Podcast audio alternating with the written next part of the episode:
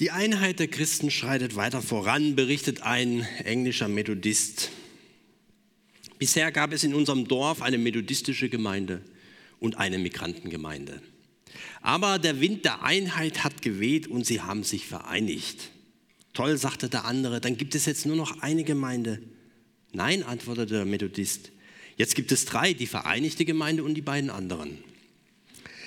Einheit sieht doch etwas anders aus und echte Integration ebenso. Wie ich vorhin erwähnte, 65 Millionen Menschen sind weltweit auf der Flucht und auf der Suche nach einer neuen Heimat. Und viele von ihnen sind Christen, die verfolgt oder vertrieben wurden. Die schrecklichen Bilder und Nachrichten von Christen, die vor der IS fliehen mussten, sind uns allen präsent. Gerade sie suchen nicht nur ein neues Zuhause, sondern auch eine geistliche Heimat, wo sie Gemeindeanschluss finden, wo sie aufgenommen werden, wo sie Gemeinschaft mit anderen Christen haben können und wo sie Gott in aller Freiheit und ohne Angst anbeten können. Und als ich mich so fragte, welchen Predigtext ich nehmen sollte, da kam mir unwillkürlich ein Abschnitt aus Römer 15 in den Sinn der uns vielleicht auch noch von der Jahreslosung 2015 äh, erinnert. Weiß sie noch jemand? Ja, ihr seid zu schüchtern, ich weiß. Nehmt einander an, so wie Christus euch angenommen hat. So wird Jesus Christus geehrt. Römer 15, Vers 7. Und das ist ein Riesenauftrag an uns Christen eine große Herausforderung, besonders wenn es sich um Menschen handelt, die so ganz anders sind als wir. Der Abschnitt, um den es heute geht, betrifft uns Christen. Es betrifft uns als Gemeinden und es betrifft die Fremden, die zu uns kommen. Ich lese Römer 15, 5 bis 7. Gott aber, der uns immer wieder neuen Mut und Trost schenkt, helfe euch einmütig zu sein, so wie es euch Jesus Christus gezeigt hat. Dann könnt ihr alle wie aus einem Mund Gott, den Vater unseres Herrn Jesus Christus, loben und preisen. Nehmt einander an, so wie Christus euch angenommen hat. Auf diese Weise wird Gott geehrt. Ich möchte den Text überschreiben mit dem Thema Die Einheit macht uns stark. Die Einheit macht uns stark. Und dazu möchte ich drei Perspektiven beleuchten, die diese Verse hergeben. Erstens die Quelle der Einheit, zweitens das Ziel der Einheit und drittens der Beweis der Einheit. Doch bevor ich ganz in den Text einsteige, noch ein paar Vorbemerkungen. Einheit ist ein kostbares Geschenk von Gott. In Einheit ist vieles möglich. In Spaltungen funktioniert fast nichts richtig. Einheit ist leicht zu verlieren und schwer wiederherzustellen. Wahre Einheit passiert nie zufällig. Einheit ist harte Arbeit und erfordert ein ständiges Zugeständnis aller Beteiligten und hohe Kompromissbereitschaft. In Epheser 4, Vers 3 schreibt Paulus, setzt euch intensiv dafür ein, dass ihr die Einheit bewahrt, die der Geist Gottes uns gibt, durch das Band des Friedens, das alles zusammenhält. Und noch ein Zitat von einem Theologen des vergangenen Jahrhunderts, Francis Schäfer. Er sagte, wenn wir keine Schönheit zeigen in der Art und Weise, wie wir miteinander umgehen, dann zerstören wir in den Augen der Welt und unserer eigenen Kinder die Wahrheit, die wir verkünden. Da Einheit offensichtlich nicht automatisch geschieht und auch sehr zerbrechlich ist, ist es gut, wenn wir uns damit beschäftigen. Deshalb erstens die Quelle der Einheit. Und dazu nochmal Vers 5. Gott aber, der uns immer wieder neuen Mut und Trost schenkt, helfe euch einmütig zu sein, so wie es euch Jesus Christus gezeigt hat. Dieser Vers ist von Paulus nicht nur ein frommer Wunsch für die, für die Gemeinde in Rom, es ist sein tiefstes Anliegen. Ja, es ist sogar sein Gebet für diese Gemeinde. Und Paulus bittet Gott um diesen Geist der Einheit. Paulus weiß, Einheit ist kein Programm oder ein Plan oder eine Predigt oder ein Projekt. Nein, Einheit ist ein Geschenk von Gott und doch auch gleichzeitig eine willentliche Entscheidung der Christen. Eine gute Einheit drückt sich ja in Harmonie aus. Und laut Definition ist Harmonie eine als wohltuend innere und äußere Übereinstimmung. Sozusagen ein Einklang, eine Einmütigkeit, eine Einigkeit. Kurz, es ist ein ausgewogenes Verhältnis verschiedener Elemente zueinander.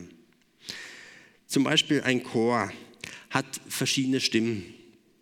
Im gleichen Augenblick können sechs verschiedene Sängergruppen sechs verschiedene Töne singen, aber jeder Ton steht in einem genau präzisen Verhältnis zu dem anderen Ton, sodass sich der Gesamtklang perfekt anhört, so wie es der Dirigent sich ausgedacht hat. Das gibt Harmonie. Wahre Einheit innerhalb der Gemeinde oder auch in der Beziehung zu anderen Gemeinden und der Gemeinde Jesu weltweit entsteht, wenn alle das gleiche Lied singen. Durchaus in unterschiedlichen Stimmen, aber in einem genau abgestimmten Verhältnis. Ja, dann kommt Stimmung auf. Es gibt in Kenia, wo ich lange Jahre war, in der Landessprache Kiswahili einen Begriff, der dieses Konzept beschreibt. Es heißt Harambe und wurde stark während der Unabhängigkeit 1963 geprägt. Es bedeutet, lasst uns gemeinsam an einem Strang ziehen und zwar in eine Richtung. Denn die Kenianer wussten, nur gemeinsam können sie Großes bewirken. Nur gemeinsam sind sie stark. Wenn Paulus das gewusst hätte, dann hätte er vielleicht Vers 5 so formuliert, Gott gebe euch einen Geist von Harambe, sodass ihr alle gemeinsam für Gott in die gleiche Richtung zieht. Das macht deutlich, es genügt nicht, in der Gemeinde mehrere Zier zu haben, wenn sie gleichzeitig in verschiedene Richtungen ziehen. Die Richtung muss stimmen. Sonst ist es so wie beim Seilziehen. Jeder versucht mit voller Kraft und Gewalt in seine Richtung zu ziehen. Man kommt nicht wirklich vorwärts aber der Stärkere siegt und zum Schluss gibt es einen Gewinner und einen Verlierer. In Kenia haben wir auch mal Salzziehen gemacht. Wir waren, weiß nicht, wir waren zwei Gruppen mit vielleicht 15 Personen auf jeder Seite. Wir haben so kräftig gezogen, dass das, riss, dass das Seil riss und wir beide, beide Gruppen fielen quasi auf die Nase. Wenn die Quelle der Einheit Gott ist, dann ist Jesus im Fokus der Einheit.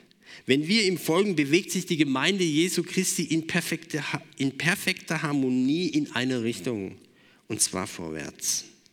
Er ist das Fundament der Gemeinde.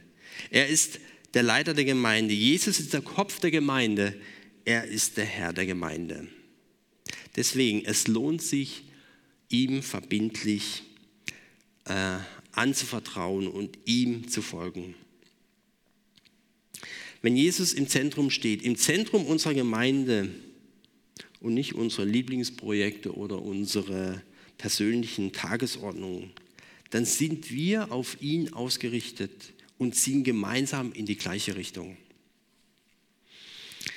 In Malaysia half während des Zweiten Weltkriegs ein freundlicher Eingeborener einem geflüchteten Kriegsgefangenen den Weg zur Küste zu finden um von dort in die Freiheit zu gelangen. Anfangs gab es noch keinen Weg. Äh, anfangs gab es noch einen Weg, der sich aber schnell verlor, so rum. Die beiden Männer stolperten durch den fast undurchdringlichen Dschungel. Da war keine Spur menschlichen Lebens, noch ein Pfad, wo man drauf laufen könnte. Der einheimische Guide schlug mit seiner Machete einen schmalen Durchgang durch das Dickicht des Waldes Und der Soldat war so erschöpft, dass er sich fast streitsüchtig an den Einheimischen äh, wandte und fragte, weißt du wirklich genau, dass dies der richtige Weg ist? Die Antwort kam in einem gebrochenen Englisch, hier ist kein Weg, ich bin der Weg. Die gleichen Worte, wie Jesus sie im Johannesevangelium sprach. Jesus hat nicht nur vage vom Weg zu seinem Vater gesprochen oder den Weg sogar ganz grob angedeutet, da hinten etwa geht es lang. Nein, er geht vor uns her, führt uns in die richtige Richtung, führt uns in die Freiheit. Er führt uns in die Einheit miteinander und mit Gott. Jesus ist der einzige Weg und der wahre Weg. Der zweite Punkt, das Ziel der Einheit, Vers 6. Da heißt es, dann könnt ihr alle wie aus einem Mund Gott, den Vater unseres Herrn Jesus Christus, loben und preisen. Einmütig mit einem Mund. Der Zusammenhang spricht hier von der öffentlichen Anbetung Gottes. Stellt euch eine riesige Menschenmenge aus der ganzen Welt vor, die alle ihre Stimme erheben, mit, um, um Gott zu loben. Deutsche und Afghanen, Iraker und Bolivianer, Japaner und Filipinos, Gläubige aus Kamerun, Finnland, Russland, Nordkorea, Paraguay, Sri Lanka, Palästina, Chile, Türkei, was gibt es sonst noch? Österreich, Schweiz, Bayern und aus allen anderen Nationen der Welt. Männer und Frauen, junge und alte, reiche und arme. Sie kommen aus allen ethnischen Gruppen dieser Welt und aus allen Himmelsrichtungen und aus allen Konfessionen. Eine unzählige Schar von Menschen, die an Jesus glauben. Sie sprechen zwar verschiedene Sprachen, aber das Lob Gottes kommt wie aus einem Mund. Und das ist ein tolles Erlebnis, wenn internationale Christen so zusammen sind. Und das durfte ich viele Male erleben in Kenia, in dieser, äh, in dieser riesen Weltstadt wie Nairobi, wo wir gemeinsam Gottesdienste feierten, aber auch hier in Deutschland in internationalen Gottesdiensten, Konferenzen oder Gebetstagungen mit Migranten, wo wir zum Teil 20 Nationen zusammen waren. Und auch, auch da habe ich eine tolle Veranstaltung. Hier habe ich es. Und zwar, wir haben, wir bieten oder ja, wir, wir planen Jesus Unites am 13. Mai in Wiesbaden. Da könnt ihr genau sowas erleben, wo Menschen zusammenkommen. Auch davon habe ich ein paar Flyer draußen ausgelegt, wer da Interesse hat, dabei zu sein. Und an solchen Konferenzen ist es einfach toll, sich so auszutauschen mit anderen Christen, äh, sich zu vernetzen, zusammen zu beten, Gott zu loben, gemeinsam das Vaterunser zu beten, vielleicht sogar in jeder in seiner Sprache. Und das ist überwältigend und begeisternd, so etwas zu erleben und gibt einen Vorgeschmack auf das, was uns im Himmel noch erwarten wird. In Offenbarung 7, da steht, äh, da steht, jetzt sah ich eine riesige Menschenmenge, so groß, dass niemand sie zählen konnte. Die Menschen kamen aus allen Nationen, Stämmen und Völkern. Alle Sprachen der Welt waren zu hören. Also im Himmel gibt es keine Einheitssprache. Sie standen vor dem Thron und vor dem Lamm. Alle hatten weiße Gewänder an und trugen Palmzweige in der Hand. Mit lauter Stimme riefen sie, Heil und Rettung kommen allein von unserem Gott, der auf dem Thron sitzt, und von dem Lamm. Und dann etwas weiter, ja, das steht fest, sagten sie, Anbetung und Herrlichkeit, Weisheit und Dank, Ehre, Macht und Kraft gehören unserem Gott für immer und ewig.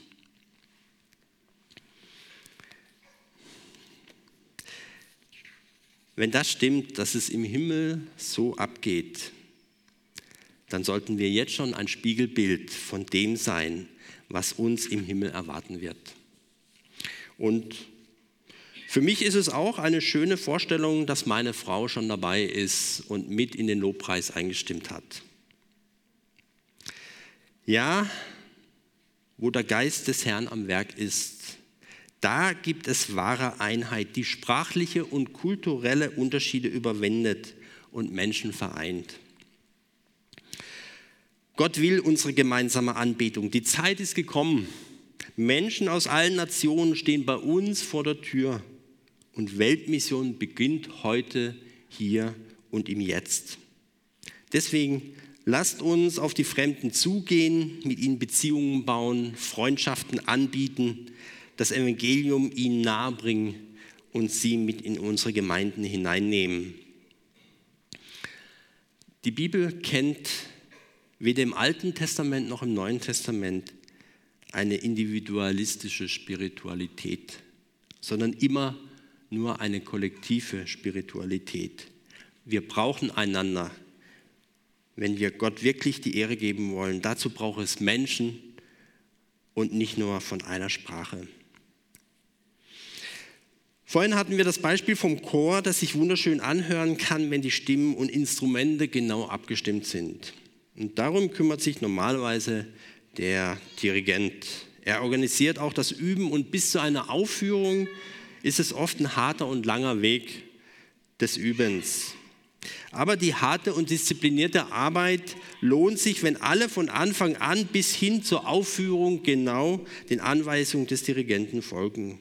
Nur dann kann es zu einem wunderbaren Ergebnis und Erlebnis kommen in unserer Gemeinde, so unterschiedlich sie auch sein mögen, sollen wir unsere Herzen und Stimmen vermengen nach der Absicht unseres Dirigenten. Und das ist Jesus Christus. Wenn wir seiner Leitung folgen, dann bringen wir als Gemeinde Jesu eine Lobpreissinfonie, eine Lobpreissinfonie hervor, die die Welt und uns selbst beeindrucken wird. Da wird Harmonie sein, Friede und Hoffnung. Aber Jesus muss dabei im Zentrum stehen. Und das geschieht nur, wenn wir das zulassen und wenn wir ihm folgen. Lasst uns also ihn an erster Stelle setzen, unabhängig auch von den Umständen, in denen jeder sich gerade befindet. Und ich weiß, das Leben ist kein Spaziergang über eine Blumenwiese im Sonnenschein. Jeder hat sein Päckchen zu tragen. Dennoch, Jesus gehört an erster Stelle. Der dritte Punkt, der Beweis der Einheit, Vers 7. Da heißt es, nehmt einander an, so wie Christus euch angenommen hat. Auf diese Weise wird Gott geehrt. Über Einheit zu reden ist das eine, sie in die Praxis umzusetzen das andere. Die deutsche Wiedervereinigung war so ziemlich das größte historische Ereignis in den letzten Jahrzehnten in Deutschland. Am 3. Oktober feiern wir ja immer diesen Tag der deutschen Einheit. Aber die Einheit kam nicht sofort und automatisch mit dem Mauerfall. An der Einheit musste viele Jahre hart gearbeitet werden. Einheit ist nichts wert, wenn wir andere nicht akzeptieren wollen. Andere anzunehmen, so wie sie sind, in ihrer, Anders, in ihrer Andersartigkeit, bleibt eine Herausforderung für uns egal ob in der Gemeinde, zu Hause oder auf der Straße. Im Griechischen steht hier im Text ein bedeutungsstarkes Wort. Es heißt proslambano. Es bedeutet eine andere Person sehen, die Arme öffnen, um sie aufzunehmen. Sein Herz und Haus öffnen für eine andere Person. Jemand an die Hand nehmen, um gemeinsam weiterzugehen. Was für ein schönes Bild. Das brauchen wir, gerade wir als Deutsche, Proslambano. Jesus sagte, daran werden alle Menschen erkennen, dass ihr meine Jünger seid, dass ihr Liebe untereinander habt. Und die ersten Christen nahmen sich das so zu Herzen, dass selbst die Ungläubigen um sie herum von ihnen sagten, seht, wie die liebevoll miteinander umgehen. Und das können wir auch heute noch erleben. Ich kenne eine Gemeinde im Westerwald, eine kleine Dorfgemeinde, die nahm jeden Sonntag Flüchtlinge auf. Und dann fragte ich da den einen zuständigen Menschen, ja, und dann übersetzt ihr in allen möglichen Sprachen oder wie? Nee, hat er gemeint, das schaffen wir gar nicht, aber die kommen trotzdem.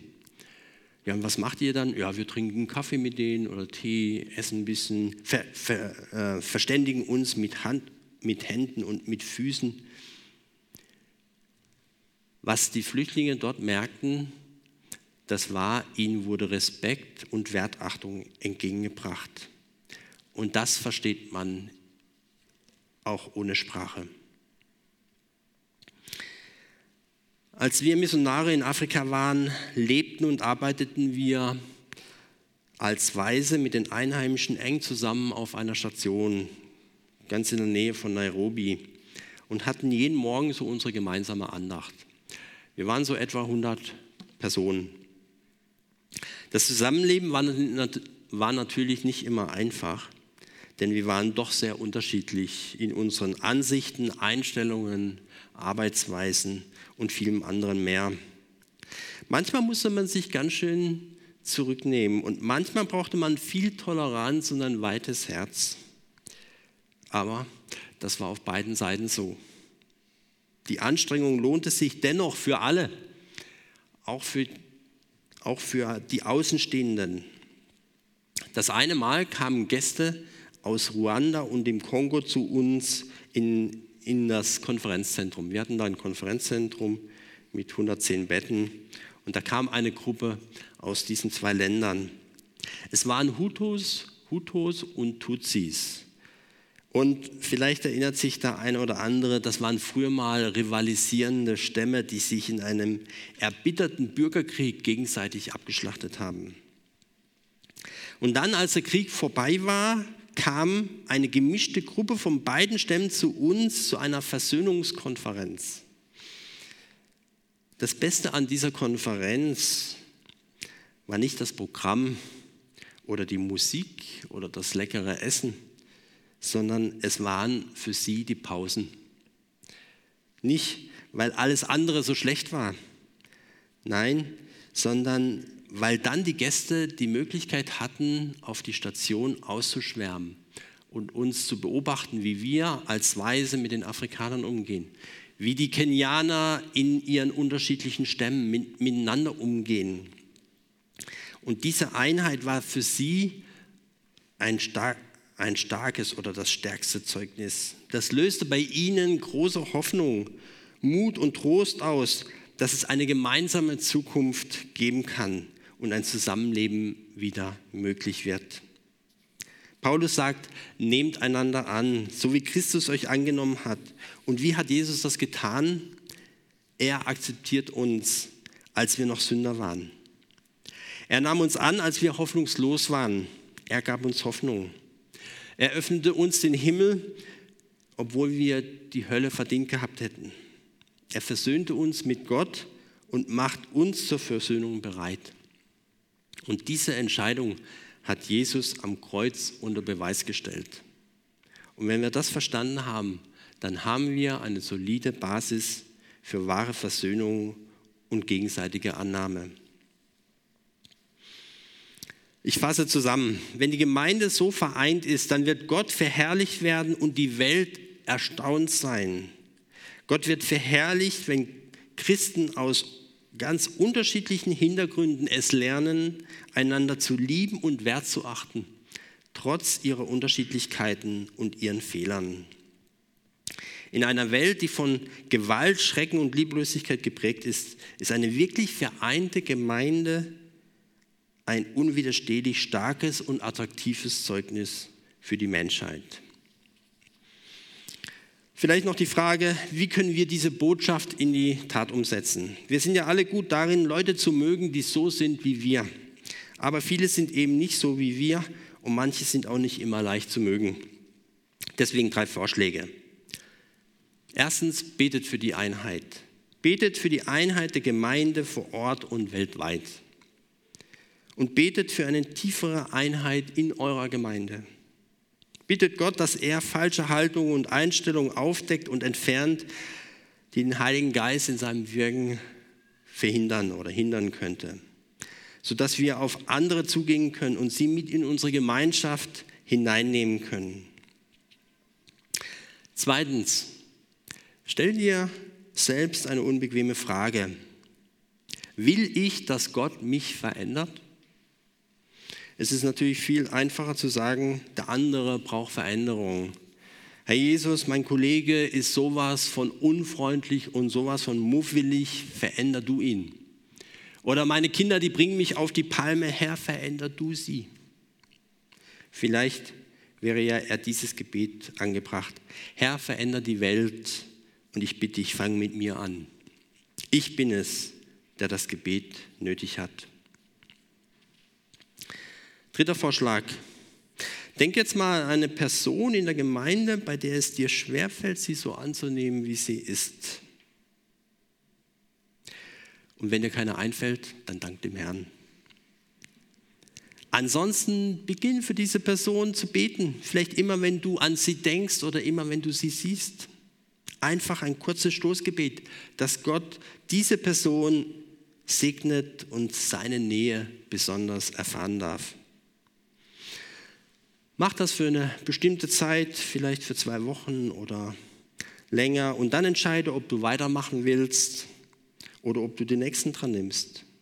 Was wir wissen dürfen, das Gebet wird seine Auswirkungen haben. Darauf können wir uns verlassen. Zum Schluss noch ein Kindermund. Ein kleines Mädchen betete, Gott mach alle schlechten Menschen gut und alle guten Menschen nett. So einfach. Ist es nicht das, was wir für unsere Einheit brauchen? Zum einen ein kindliches Vertrauen, dass Gott Veränderung schenken wird. Zum anderen, dass Gott viele Menschen gebraucht, die es gut mit dem Nächsten meinen und mit ihrer Freundlichkeit und einem großen Verständnis dem anderen entgegengehen. So geschieht Einheit, die uns stark macht und so können wir Gott gemeinsam loben zu seiner Ehre. Amen.